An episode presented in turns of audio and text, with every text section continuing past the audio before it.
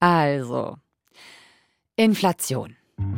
Die Inflation steigt in Deutschland immer weiter. Inflationsraten auf Rekordhöhe. Nach 4,1 Prozent steigt die Inflationsrate auf voraussichtlich 4,5 Prozent. Preisschub von mehr als 5 Prozent. 7,4 Prozent. 7,9. Den Rekordwert von 8,6 Prozent. So hoch so wie noch hoch nie. wie seit noch nie seit der Einführung des Euros und so weiter. Inflation kennen wir als eine Zahl, die in der Tagesschau verlesen wird, eine Durchschnittszahl. Dabei gibt es eigentlich nicht die eine Inflation in Deutschland, sondern über 80 Millionen Inflationen.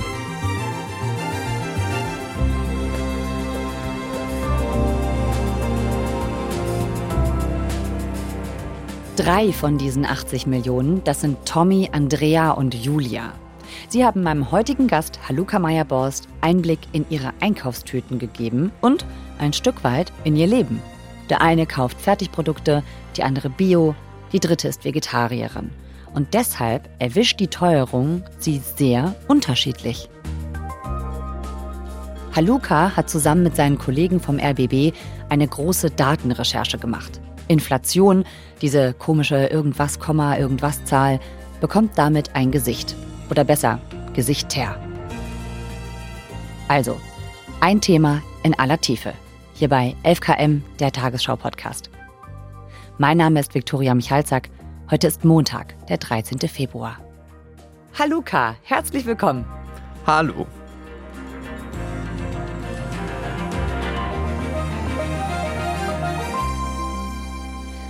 Die Inflation, die ist ja gerade bei Lebensmitteln besonders krass. Um die 16 Prozent haben sich Lebensmittel verteuert, also zwischen Januar 2022 und Januar 2023.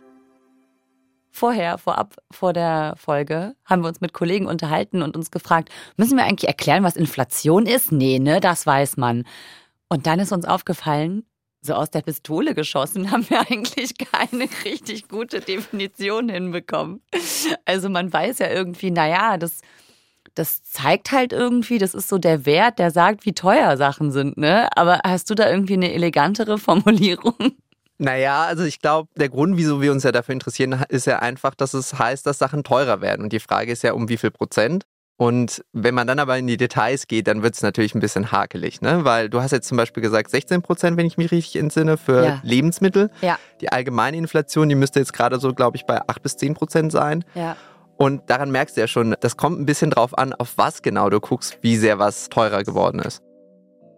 Die Jahre davor lief das ja immer so, okay, das war so eine Zahl, die ist dann so aufgetaucht in der Tagesschau, aber meistens hast du einfach irgendwie weitergemacht danach.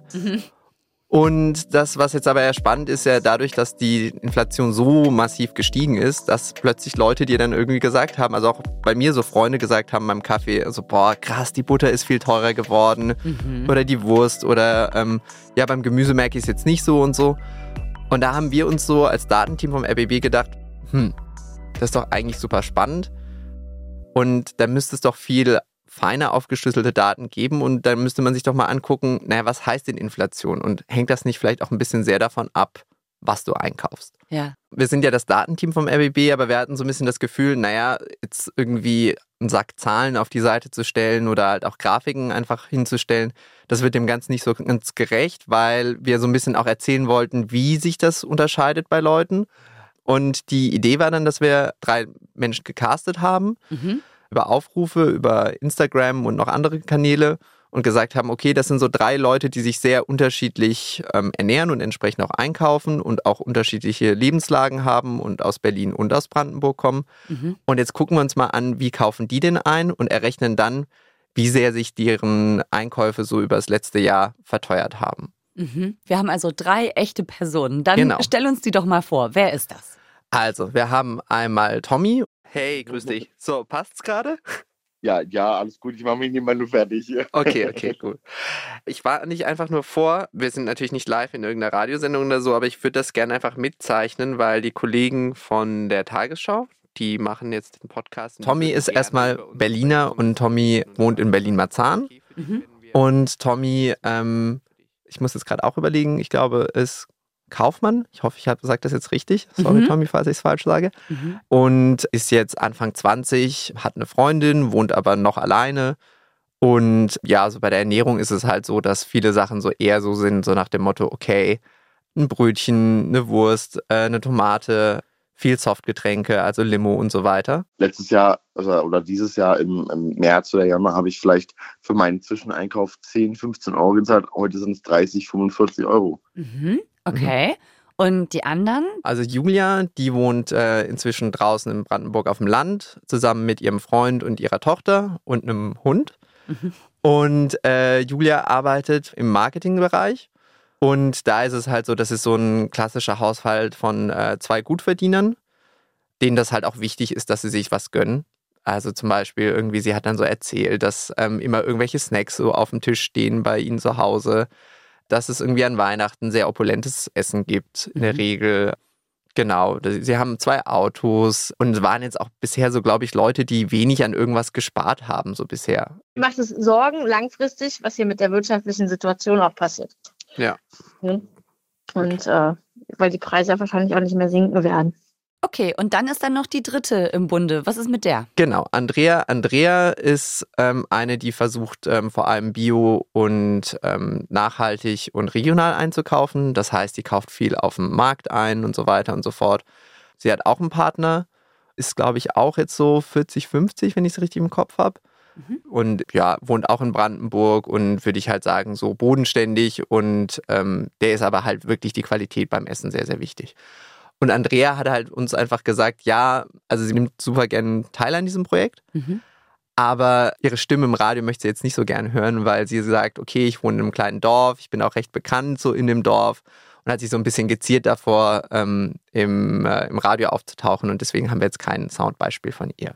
Okay. Genau. Also, ihr habt euch die Kassenbons angeschaut. Wie lange genau. habt ihr das gemacht?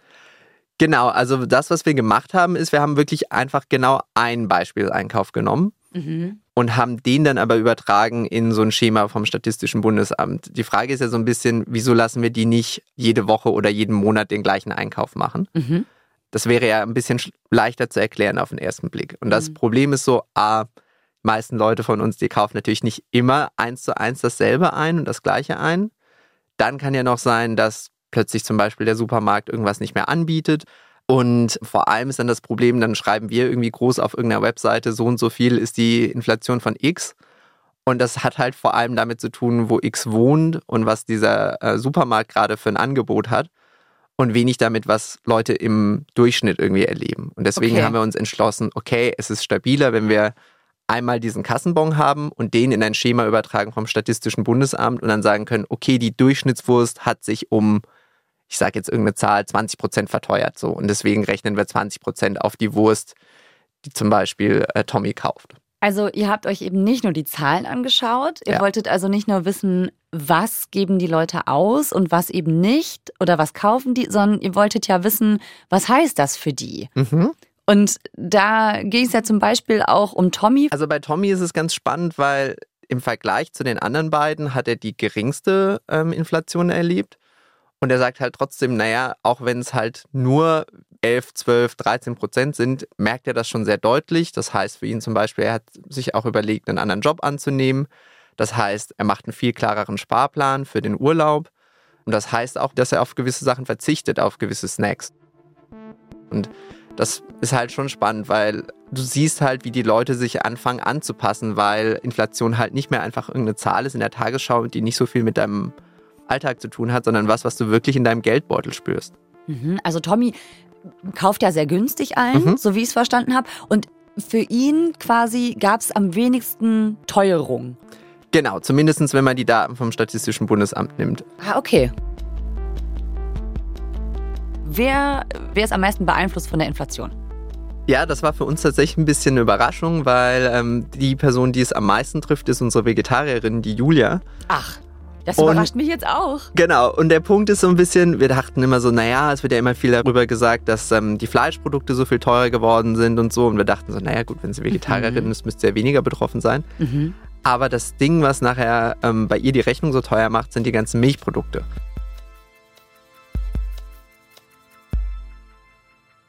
wenn wir mal so in die einzelnen Einkaufs Einkaufskörbe gucken. Warum sind denn diese Preissteigerungen so unterschiedlich? Also ja, Inflation ist was, was sehr unterschiedlich ist, je nach Produkt und natürlich entsprechend auch je nachdem, wie du einkaufst, ist halt der Quark. Und der Quark ist so im Durchschnitt weit über 50 Prozent teurer geworden. Und das ist halt auch der Grund, wieso die Vegetarierin halt deutlich drauf zahlt. Und selbst bei den Milchprodukten gibt es dann aber auch nochmal Unterschied zwischen ähm, Quark und zwischen Joghurt. Und das hat teilweise damit zu tun, wie verhandelt wird, in welchen Abständen. Teilweise hat es aber auch tatsächlich mit der Herstellung zu tun. Zum Beispiel, um mal so zu erklären, wieso Quark so viel teurer geworden ist. Quark wird halt klar aus Milch hergestellt mhm. und Milch ist deutlich teurer geworden. Und um dann diese Milch zu kühlen und die Milch dann auch noch weiter zu verarbeiten und daraus Quark zu machen, brauchst du halt sehr viel Energie. Mhm. So, und weil Energie natürlich teurer geworden ist, führt das halt dazu, dass äh, Quark so viel teurer geworden ist. Ja. Also nun denkt man ja, aber Quark, der ein bisschen teurer ist, das mhm. macht einen doch jetzt nicht das macht den Braten jetzt nicht fett, oder? Ein Kohl also, nicht fett, ja, genau. Äh, genau, also äh, so ein Quark, der ein bisschen teurer ist, dann kauft man den halt weniger. Ähm, wie, wie gehen die denn damit um, eure, eure drei Beispielmenschen? Bedeutet das irgendwas für die? Ja, tatsächlich. Und ähm, das, was so spannend ist, ist so, du merkst, ja, also zum Beispiel, jetzt um mal beim Quark zu bleiben, ne? Mhm. Irgendwie, ähm, wofür benutze ich Quark in der Regel irgendwie, um Käsekuchen zu machen? So. Und für mich ist dann so meistens die Sache so, okay, die paar Male im Jahr, die ich vielleicht Käsekuchen mache und wenn ich jetzt merken würde, der Quark wird teurer, dann würde ich mir halt den Discount-Quark nehmen. So. Mhm. Aber wenn du jetzt eine Person bist, die schon eh vor der Inflation nicht super über die Runden gekommen ist ähm, und bisher immer auf den äh, Discount-Quark gesetzt hast, du hast ja gar keine Option, noch billiger einzukaufen. Und dann musst du dir natürlich überlegen, was machst du? Heißt das, du machst halt weniger Käsekuchen oder was auch immer. Und Käsekuchen ist natürlich jetzt ein sehr banales Beispiel, aber es steht natürlich schon stellvertretend dafür, Inflation, das ist nicht nur eine Zahl, sondern das macht wirklich was mit Leuten. Und das heißt dann zum Beispiel bei gewissen Leuten auch, okay, wenn die zum Beispiel beim Essen nicht sparen können, dann müssen die vielleicht bei anderen Sachen sparen, also weniger ins Kino gehen. Mhm. Zum Beispiel Tommy hat das wirklich gesagt, ähm, dass er jetzt sagt so, hm, okay, ich glaube im letzten Jahr oder so im letzten halben Jahr bin ich fast gar nicht mehr ins Kino gegangen, so ne. Und das sind so lauter Kleinigkeiten, wo Leute anfangen zu sparen. Und was ja auch so ein bisschen was damit zu tun hat, so sehr großes Wort, so gesellschaftliche Teilhabe. Mhm. So, und Tommy ist jetzt weit vom Existenzminimum entfernt, aber trotzdem ist es natürlich so, okay, wenn schon er da anfängt, irgendwie Abstriche zu machen, dann heißt das natürlich für jemanden, der deutlich schlechter verdient, wirklich so, okay, kannst du überhaupt noch ausgehen? Kannst du dich noch mit Leuten auf ein Bier oder auf einen Kaffee treffen? Und wahrscheinlich wird dann zunehmend die Antwort nein. Ne? Ja. Ich frage mich gerade klar, ne? Leute wie zum Beispiel Andrea, ähm, die geht dann halt einmal pro Woche zu Aldi und nicht zu Edeka. Also die geht vielleicht einmal zum Discounter, nicht mehr zum großen, teureren Supermarkt. Andere Leute müssen dann woanders sparen. Aber ich frage mich gerade, Wäre es denn nicht spannend gewesen, jemanden, der schon vorher ganz genau drauf schauen muss, mit in euer Experiment mit reinzunehmen? Also, weil du hast gerade gesagt, Tommy ist noch ganz weit vom Existenzminimum weg. Wäre es nicht spannend gewesen, bei so jemandem auf den Kassenbon zu schauen, mit dem zu sprechen? Absolut. Also es wäre, das wäre so, wenn wir uns es hätten malen können oder uns die Protagonisten quasi wirklich ähm, backen könnten. Backen konnten. nicht wie ein Käsekuchen, aber ja. ähm, dann hätten wir das natürlich gemacht. Wir hatten auch tatsächlich Kontakt mit ein, zwei Leuten, die mhm. uns per Insta geschrieben hatten und äh, gesagt gesagt hätten, hey, ja, das ist meine Lage und da klang das auch so ein bisschen deutlich angespannter. Also ich meine, ich habe von keinem natürlich irgendwie den, den Gehaltscheck gesehen. Mhm. Das Ding ist dann aber tatsächlich, dass mit den Leuten, mit denen wir in Kontakt waren, die so in die Gruppe eher fallen würden, ist es einfach so, dass der Kontakt halt sehr brüchig wurde und dass wir einfach schwierig war, schon allein einen Kassenbon zu bekommen. Mhm. Und wir so ein bisschen gemerkt haben, okay, das könnte jetzt schwer sein, die durch zwölf Wochen durchzubegleiten. Also ich weiß nur, wir haben ja jetzt auch viel uns irgendwie an Sachen dazu durchgelesen, weil wir jetzt das Thema ja auch über eine lange Zeit irgendwie begleitet haben und ähm, halt auch wegkommen wollten, nur irgendwie da Zahlen abzubilden, sondern irgendwie auch sowohl diese menschliche Seite als auch so ein bisschen diese, naja, wie soll man sagen, theoretische Seite oder zumindest so, wo, wozu führt das und warum ist das so mit der Inflation? Und da gab es so Studien, die gezeigt haben, okay, Leute, die mehr von der Inflation betroffen sind, weil sie Geringverdiener sind, dass die sich auch weniger wertgeschätzt fühlen und dass das ein Problem ist tatsächlich, dass diese Leute so das Gefühl haben, zunehmend für sie ist kein Platz mehr in der Gesellschaft. Mhm. Also es hat auch viel mit Emotionen zu tun, mit Gefühlen.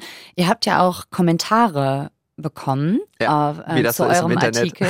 Ja, wie das so ist im Internet. Ihr habt die Kommentarspalte aufgemacht und sie wurde gefüllt. Was kam denn da so an Rückmeldung zu dem Thema? Also ganz, ganz viel war natürlich, dass Leute, die irgendwie gesagt haben, ja, das ist aber nicht so wie in meinem Supermarkt und so weiter und so fort. Mhm. Ähm, ne, irgendwie, wie kann das sein? Und äh, wo sitzt ihr eigentlich, dass ihr glaubt, dass der Quark halt zum Beispiel nur 50 Prozent teurer geworden ist? Bei mir ist er 100 Prozent teurer geworden. Ach, die haben gesagt, das ist alles noch viel schlimmer. Genau, also wir hatten Leute, die Kommentare geschrieben haben und uns immer wieder gesagt haben, so ja, ähm, es ist deutlich schlimmer bei ihnen. Mhm. Und dass es Leute gibt, bei denen es schlimmer ist, das ist erstmal hart gesagt nicht super verwunderlich, weil wir stellen ja nur den statistischen Durchschnitt dar. Mhm. Aber dann haben wir so nach und nach gedacht, so, hm, vielleicht ist da ein Muster drin. Und das Muster, was darin zu sehen war, war, dass es Leute vor allem waren, die beim Discounter eingekauft haben. Um irgendwie so ein, so ein Gefühl dafür zu bekommen, eben, wir hatten ja eben Quark geredet, beim Discounter sind es so 100% teilweise, dass der Quark teurer geworden ist. Ja. Und ähm, im Normalen sind es nur in Anführungszeichen äh, 50%. Und da gibt es jetzt zwei mögliche Erklärungen, ähm, wieso das so ist. So. Die eine Erklärung, wenn man jetzt quasi sich auf die Discounter-Seite stellt, ist, dass die einfach sagen, naja, guck mal, wir machen viel weniger Marketing und das sind ja quasi No-Name-Produkte. Das heißt, entsprechend schlägt er natürlich mehr durch, wenn die ähm, einzelnen Zutaten viel teurer sind, wenn die Energie zum Herstellen viel teurer ist. Also es gibt diese eine Begründung, wieso Discounter-Produkte viel teurer geworden sind. Weil Ja. andersrum Markenprodukte, da ist ja auch viel sowas wie Marketing dabei und einfach, weil es halt die und die Marke ist, zahlst du einfach nochmal 20 Cent drauf und so. Und da kannst du natürlich mehr eine Preissteigerung abpuffern. Ja, klingt jetzt erstmal einleuchtend. So, das ist die Discounter-Seite der Begründung. Und dann gibt es natürlich die Verbraucherseite, die da ein bisschen kritischer ist und die sagen, naja, der Vorteil von Discountern ist jetzt gerade in der aktuellen Lage, dass ganz viele Mittel- bis Gutverdiener auch jetzt zu den Discountern wechseln, Mhm. weil die halt sagen, ja, okay, mh, bei ein paar Sachen wäre es mir schon ganz recht, wenn es ein bisschen billiger wäre. Und ja, sonst achte ich schon darauf, dass Sachen regional und bio sind, aber bei ein paar Sachen ist das vielleicht auch nicht ganz so wichtig. Mhm. Und das passt natürlich für die Discounter perfekt, weil das Ding ist, selbst wenn die jetzt deutlich mehr ihre Preise anheben, ist ja absolut gesehen zum Beispiel die Markenspaghetti oder der Markenquark trotzdem teurer als der Discounterquark oder die Discounter-Spaghetti so. Mhm. Und das ist so ein bisschen die andere These, die so im Raum steht, dass jetzt Discounter die aktuelle Lage ausnutzen, um äh, besonders viel abzuschöpfen. Klar, wenn die Nachfrage steigt, dann macht man es vielleicht doch noch ein bisschen teurer. Genau. Mhm. Ja, plus eben vor allem, wenn du halt Gutverdiener hast, für die ist das immer noch billiger, Ja. die merken das ja gar nicht. Die haben ja vielleicht früher gar nicht den, den Discounter-Quark gekauft. Und Ja. Die Leute, die halt bisher nur sich den Discounter-Quark leisten konnten, die haben ja keine Alternative. Die können ja nichts noch billigeres kaufen. ja. Die hast du dann weiterhin. Also man merkt aber auch, die einen trifft es viel stärker als die anderen. Ähm, was heißt das zum Beispiel auch für Tommy? Ja, also für Tommy ist es zum Beispiel so, dass er gesagt hat, er macht einen viel klareren Sparplan für seinen Urlaub ähm, und überlegt sich halt auch, wo er den Urlaub hinmacht. Also wir versuchen jetzt jeden Monat um die 100 Euro wegzupacken von unserem gemeinsamen Geld und dass wir uns wenigstens nächstes Jahr auch in Ungarn, wenn wir da wieder hinfahren, was leisten können oder selbst woanders hin, dass wir uns da mehr leisten können als dieses Jahr.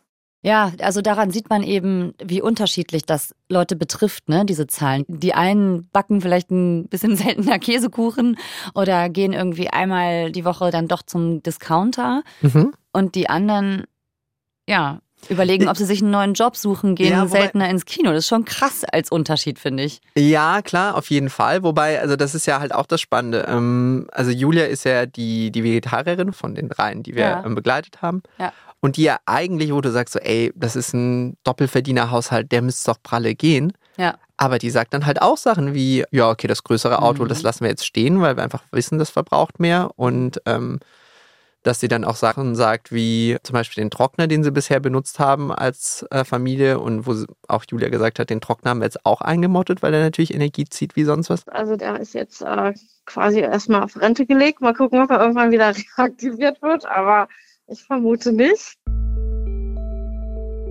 Jetzt haben wir uns also dieses Wort und diesen Sack voll Zahlen, wie du gesagt hast, Genau. Inflation, mal ganz persönlich angeschaut bei ein Ja. paar Leuten. Bei denen in den Einkaufskorb geschaut, bei denen vielleicht nachgehört, was bedeutet das für die. Mhm. Aber jetzt machen wir nochmal das große Ganze auf. Mhm. diese Inflation, die ist ja da, die ist hoch und wir merken, das beeinflusst Menschen. Was heißt das denn dann insgesamt so für uns als Gesellschaft, vielleicht in Deutschland, wenn diese Inflation so hoch ist und alles so viel teurer wird? Was macht das mit uns? Ja, also das macht natürlich insofern was mit uns, als plötzlich eine Frage ist wirklich so, kannst du dir etwas leisten? Ne? Mhm. Kannst du dir zum Beispiel gesunde Ernährung leisten? Kannst du dir die Besuche im Theater, die Besuche im Kino, den Kaffee mit Freunden leisten? Und das ist natürlich wirklich eine Frage, wo du sagst, okay, Leute, die schlechter verdienen oder vielleicht zum Beispiel halt auch Arbeitslosengeld beziehen und von der Stütze leben, die merken das natürlich noch viel mehr. Und wenn die nach und nach irgendwie sich zurücknehmen müssen und weniger am gesellschaftlichen Alltag irgendwie teilnehmen können, dann fehlt natürlich irgendwie ein ganz wichtiger Teil irgendwie in der Gesellschaft, so im Alltag, also von Leuten, die sich beteiligen. Und das kann aber natürlich auch dazu führen, dass Leute gefrustet sind. Und dann ist die Frage, was für, eine, für einen Weg finden die, um ihren Frust irgendwie auszudrücken. Sind das Leute, die dann, hart gesagt, eher extreme Parteien wählen bei politischen Wahlen? Ah. Sind das ähm, Leute, die sich ganz zurückziehen, was natürlich auch ein riesiges Problem ist? Das andere ist aber auch, dass ich so ein bisschen draus mitnehme, dass Leute sehr gern, glaube ich, sehr simple Erklärungen haben wollen und dann aber merken, vielleicht durch die Arbeit, die ich mache oder die wir machen, dass es alles ein bisschen komplexer ist. Weil ganz am Anfang, als wir damit angefangen haben mit dem Blog, haben irgendwie alle möglichen Leute reingeschrieben, so, ja, es wird halt alles teurer. Und so ist es ja nicht so, ne? Mhm. Sondern es ist sehr kompliziert und ähm, es kommt halt sehr darauf an, was deine Vorlieben sind. Da kann man dann drüber irgendwie streiten. Irgendwie kannst du auch ein bisschen deine Vorlieben anpassen und was du einkaufst. Und es hat aber teilweise natürlich auch wirklich mit deiner Lage zu tun und mit, dein, äh, mit deiner sozialen Lage. Und das ist natürlich was, wo ich sagen kann, okay, wie soll ich zu jemandem sagen, okay, verdiene einfach mehr. Das ist nicht, also das geht ja nicht. Und da finde ich, müssen wir uns halt irgendwie als Einzelpersonen und als Gesellschaft mehr fragen, okay, wie können wir das ändern und ähm, ja, möglich machen, dass Leute weniger benachteiligt werden. Danke, Herr Luca, dass du uns das erzählt hast, dass du uns mitgenommen hast in die Einkaufskörbe und durch den Supermarkt. Ja, sehr, sehr gerne. Bis, Bis dann. Denn. Tschüss. Das war 11KM, der Tagesschau-Podcast. Mehr Folgen findet ihr in der ARD Audiothek. Mein heutiger Gast, Haluka Meyer-Borst, hat zusammen mit Wanda Bleckmann und Sophia Meersmann von RBB24 den Inflationsblog entwickelt und weiter betreut. Dort findet ihr weitere Kommentare, Perspektiven und jede Menge Details zum Thema Preissteigerung. Und auch ein paar Tipps, was jede und jeder tun kann. Autor dieser 11KM-Folge ist Stefan Beuting. Mitgearbeitet hat Hans-Christoph Böhringer. Produktion Gerhard Wichow, Viktor Weresch und Eva Erhardt.